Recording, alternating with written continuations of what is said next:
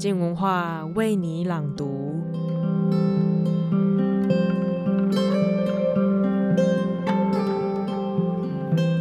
现在的年轻人吼，就是不读纸本书啦，才会这样。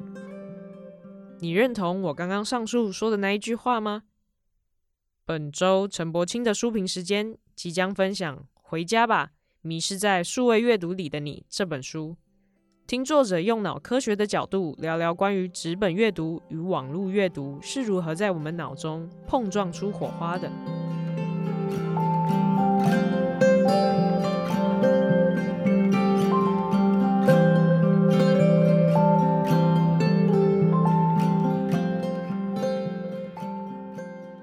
大家好，我是陈柏青，今天我要为大家朗读我的书评《脑之书》。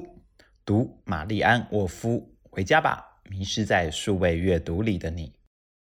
此刻，我正在进行可能是这一生最重大的几个决定之一：要不要买一台平板电脑给我弟弟那五岁大的孩子当圣诞礼物呢？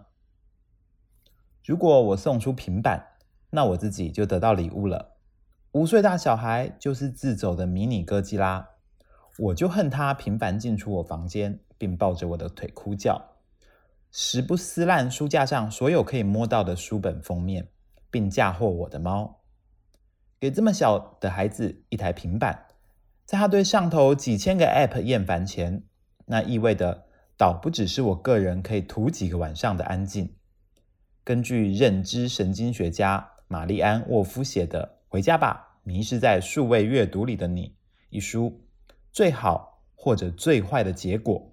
是终身，有很大的可能，他将终身远离我与我的书房。不读书不是孩子的错，不爱读纸本书可能是大脑的问题。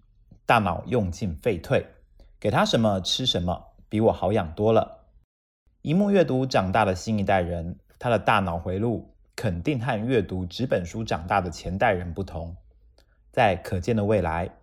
对习惯萤幕为窗口凝视世界的他而言，书不是顶重要的东西了。我拥挤的书房只是比较容易烧起来的仓库。从他收到平板电脑并成瘾后，这一生恐怕都不会进入我的书房。此外，人类本身有对新奇的偏爱，而网络上一切都以争夺注意力为主。你看，我们每几分钟刷一次 mail 信箱。和脸书讯息夹就知道了，机器把我们变成训练有素的狗。我们渴望更多的讯息刺激，一种新鲜感。玛丽安·沃夫以为，这种以吸引注意力、使大脑分泌多巴胺的成瘾现象，在孩童身上更明显。这个分心儿童世代，以荧幕养成所谓的蚱蜢心智，多敏多工。他们的心智跳跃可以多开一幕，却未必有耐性。读连续二十五个字没有标点的一行句子。作为一名小说家或纯文学创作者，这孩子不只将远离我的书房，恐怕也将永远无法理解我的职业，从此和我的人生错过。我不知道此刻的教养书中有没有谈到几岁才能让孩子拥有手机和平板，但现在开始我会留意了。例如，读小说家东山张良二零一九年新小说《小小的地方》，我特别注意到他写，主人翁在西门町开餐馆的老爸，认定智慧型手机会对小孩子的额叶产生不良影响，所以坚持叫我读高中后自己打工赚钱去买。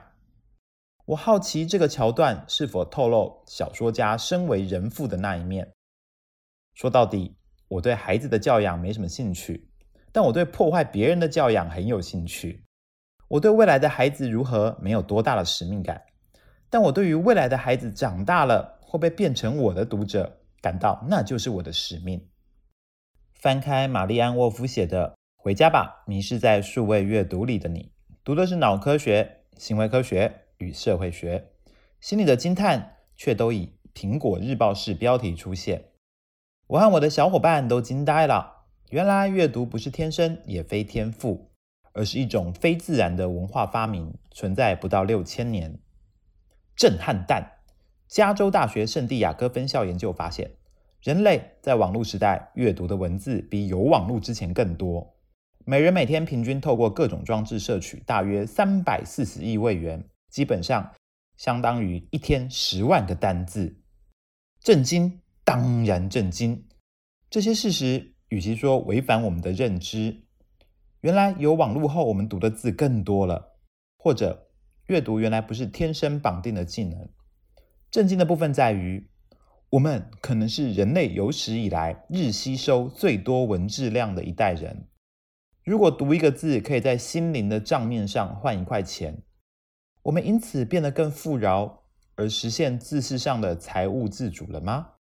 而至于我辈，作为一名写字为生的人，在人类大量处理文字的年代，我们却反过来面临集体凋零、灭种的危机。台湾文化圈讨论过相关议题超过一百次了。纸本会消亡吗？数位阅读时代来临了吗？数位阅读和纸本阅读各有何优劣？玛丽安沃夫当然有他的立场，你看他的中文书名也看出来了吧？但我们必须回到他预设的前提来看。正因为他指出，阅读不是天生，是一种人为的建构，而大脑具有可塑性。会因为反复使用而改变神经网络的用途，借由连接旧网络产生新回路，重复利用现有神经元，替回路增加新分支。你瞧，台湾这几年很流行一万小时法则，其来有自。所以纸本延续的起止记忆与经验。从大脑科学和神经学的角度来看，纸本阅读形塑人类的脑回路，形成所谓的传统。也就是人类过往的文明是由纸本阅读形塑的脑催生的，而如今数位阅读诞生了。玛丽安沃夫很公允地说道：“世界上没有所谓理想的阅读回路，存在的只有不同于传统的阅读回路。当媒介对大脑延展性回路结构产生影响，那数位阅读带来怎样的改变？而这改变形塑的脑将如何与过去不同？”拥有不同脑袋的人类又将开展怎样的社会？这就是本书着眼的地方。就我从书中看来，数位阅读至少改变两件事情：怎么读？我们已经是生化人了，在你不知道的时候，眼睛已经被电脑萤幕换过了。研究指出，略读是我们数位阅读的新常态。萤幕阅读会以 F 或 Z 字形的风格进行。以及我们迅速在文本的字里行间找字，来理解脉络，直冲最后结论。然后，如果得到证实，再回到文本的主体，挑出支持论点的细节。所以，阅读不再是一行一行的读，而类近于网络上的量子速读。而数位媒介造成读者不再回头，你很难翻回前几页斟酌再三。读什么？例如。《镜周刊》和《追忆似水年华》摆在你面前，我相信你会在荧幕上点开来的，应该不是后者。如果你真点开《追忆似水年华》，我更相信你在相同时间里面对一幕读进脑袋的，不会比《镜周刊》多。此外，怎么读和读什么又互相影响，不然你再去点《镜周刊》的网站就知道了。在过往年代，周刊人物专访通篇大论，而在周刊从纸本变成网络化后，近的新闻一篇要切成好几篇，让它短，文章才切合网络阅读习惯，而标题比内文还重要，要重口味，吸睛才能吸睛，实有点阅率可言。阅读与书写被碎片化，文字和句子要求简单化，情绪和感觉。的需求多过中性陈述，于是连怎么写都被影响了。回家吧，迷失在数位阅读里的你。循序渐进，是书先告诉你阅读时大脑如何运作，再告诉你纸本阅读形塑了大脑，带来人类社会哪些长远的影响，而数位阅读将造成什么改变。一切让大脑说话。玛丽安沃夫笔下提供一个清晰的大脑阅读地图，详细描述大脑个别部分区块如何作用，他用了打光来做譬喻。书中把大脑各部分描述成马戏团，想象镁光灯打下，在不同区域进行他们反复操作时灯亮，视觉区亮了，语言区亮了，认知区亮了，整个大脑繁星闪烁。我真正要赞美的，不只是他把这一切机制和过程讲得详细却又简单，而在于，竟然是在这样科学性的文章里，他写出一种美，叙述的优美。和被描述物启动时复杂又联动的机能性之美，娴熟读者的视觉皮质塞满字母在线的图像，就算我们只是想象一个字母，没有真正看见，视觉皮质内与该字母之在线相对应的神经群仍会开火，仿佛我们真的看到那个字母一样。你瞧，那是大脑的诗篇啊！而在解读大脑对应阅读时的机制时，他想阐明的是，深读和略过一瞥，启动大脑区域都不尽相同。处理一个句子不是简单的加法练习。当我们阅读句子和较长文本里的词语，我们会进入新的认知领域，即预测会遇上感知，以及处理一个字的同时，我们同时看见并理解，预测又感觉。连接并截取，专注又抽离，但这一切取决于深度阅读。他认为，专注阅读的品质便是思考品质的基础。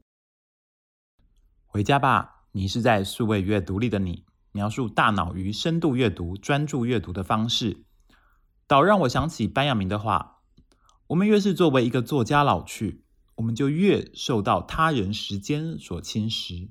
在阅读里。在我们尚未写下的每一个字当中，这样一个字能代表一整个时期。但随着时间过去，这些字的侵袭并非日益严重，而是日益频繁。我们又常遇见比较陈旧的字，上头满是我们自己操弄的痕迹。某个程度上，我想把班雅明句子中的作家换成读者。你在阅读时，其实你也参与了创造。每个字召唤的。都不只是字本身，而是字连结的句子，是字背后的文本，是你读那行字时自身的感受。阅读者和书写者正以你的大脑为纸页一起输出。班雅明未必读懂脑科学，但他这段话传达出深度阅读时脑的运作玄机。但你也知道了，震撼弹，惊呆了。数位阅读打造不一样的读者身体，除了你的眼球运动不同，萤幕阅读会以 F 或 Z 字形的风格进行，还包括读者不再回头。前者将造成顺序与细节的丧失。你做的是关键字搜寻，透过行与行之间跳读，拼凑关键字形成印象，而不是沿着作者开垦的文字小径探勘，而不再回头。终究，书本是实体，容易翻回去，也提供一个记忆的定锚点。你大概凭手感会猜测自己想寻找的内容在书的左边还是右边，在三分之一或是最后几页之类。那就是沉思的可能被削减。这是重火力啊！也是玛丽安·沃夫以为纸本阅读为何如此重要。我以为这些论点可以更延伸之，那何止数位阅读？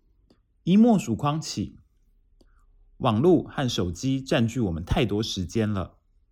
而我知道电脑更像人了，但那不是我们该担心的事情，而是我们更像电脑了。这才是需要思索的事情。你习惯大脑多开视窗吗？你发现专注力减少了吗？你是否无法轻易想起三秒前熊熊升起的一个决定，觉得它只是一个水波缓缓荡过记忆表面？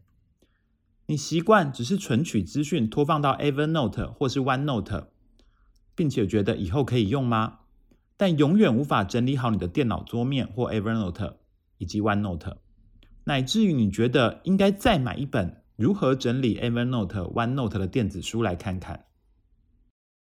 说到底，知识如何内化，在纸本阅读的年代，那是沉浸，是反复在读，是沉思的能力。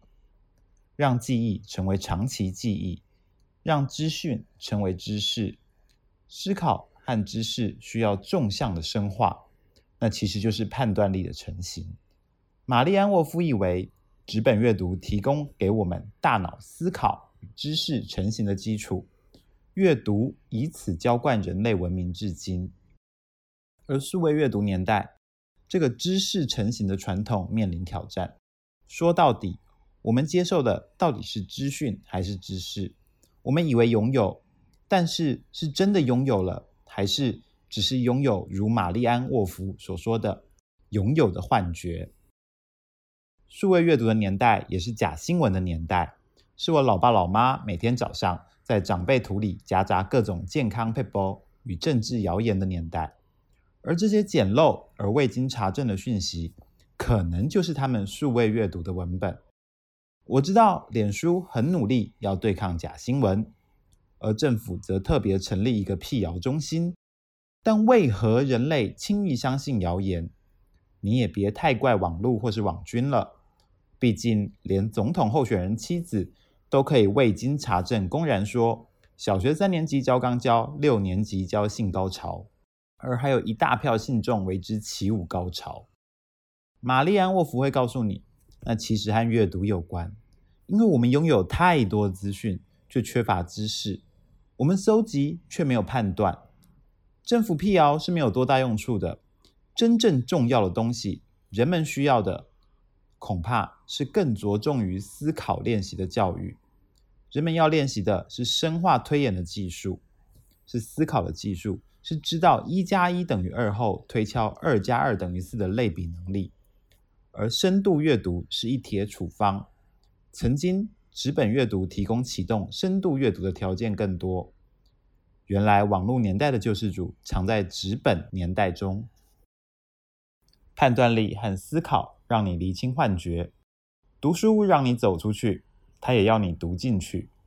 这个进去。不只是让文字进去你的大脑里，恐怕也是你进入小说中。那就是玛丽安·沃夫引用普鲁斯特所谓，在独处时所产生丰饶的交流奇迹。阅读多孤独，是一个人做的，却奇异的能与他者进行交流。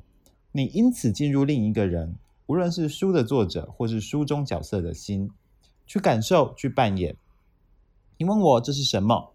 对玛丽安·沃夫而言，人类在纸本提供的深度阅读中体验到的同理心，他以为阅读小说和已知构成同理心与心智理论的认知过程之间有强烈的关系。试想，当有一天你的身边都是同文层，当你的阅读局限在网络上一面倒的声浪中，当你无法进入深度阅读，无法从小说里感受他人。我们可以同时多开视窗，我们和世界连结了，但其实我们正在和别人产生断裂。那不正是雪莉特克在一起孤独的主题吗？而玛丽安·沃夫忧虑的则是另外一件事情，关于民主。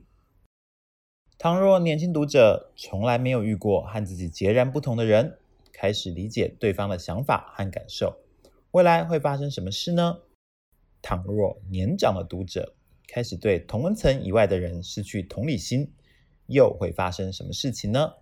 正是无心的无知、恐惧加误解的配方，可能导致偏执与好斗，与美国多元文化公民的初衷背道而驰，那就是民主衰退的开始。你瞧，这就是回家吧，迷失在数位阅读里的你最好看的地方。要怎样的思索？才能让一个人从纸本阅读连接到谣言与判断力，从读小说谈到影响民主的衰退。你别说玛丽安·沃夫扯，他其实正在用他自己展示纸本阅读所培养出的纵向思考的能力。这本书就是纸本形成的脑回路之最佳展示。我知道时代终究是要翻页。那也不是消极抵抗，你就能放弃萤幕的诱惑，你就不承认数位阅读的方便和种种好吗？玛丽安·沃夫用这本书捍卫纸本阅读，但他不是要你从此向数位阅读说不，倒不如说是要你别放弃纸本的乐趣。所以，我应该送平板给我弟的孩子吗？我想的是，我应该先送《回家吧，迷失在数位阅读里的你》给我弟吧。蔡依林唱脑功，这本书则是时代的脑书。释书一到四章是脑科学，第五到九章却是献给数位时代孩子的电子产品使用指南。他探索孩子大脑对于数位媒介的反应。详列零岁到十几岁孩子怎样和荧幕互动，能更注意于大脑的形塑。他一边召唤读者回家吧，但到底没有排挤数位阅读。做得好的话，甚至可以变成双语脑，灵活让大脑切换于印刷品和数位媒介之间。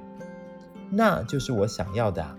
虽然比这一代儿童老多了，但我们到底也是数位阅读时代的第一批公民呢、啊。谁说人只能拥有一种阅读方式呢？我就要同时拥有它们，像多了一颗脑，多拥有一个世界。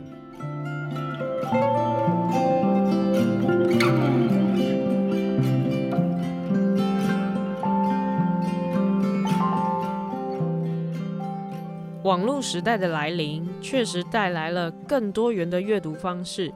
也影响了我们论述的方法。或许暂时我们还无法回答哪一种阅读方式是最好的，只有持续的阅读与思考才是最终的答案吧。谢谢收听，今天的书评就到这里。想了解更多深度独家的新闻幕后故事，或是听我们的好好玩系列知识节目吗？都在我们的全新网站“静好听”，镜子的镜。快上网搜寻“静好听”，订阅我们的频道，或下载我们的 APP。也欢迎追踪我们的 IG 账号，小编们都会在线上等你们哦。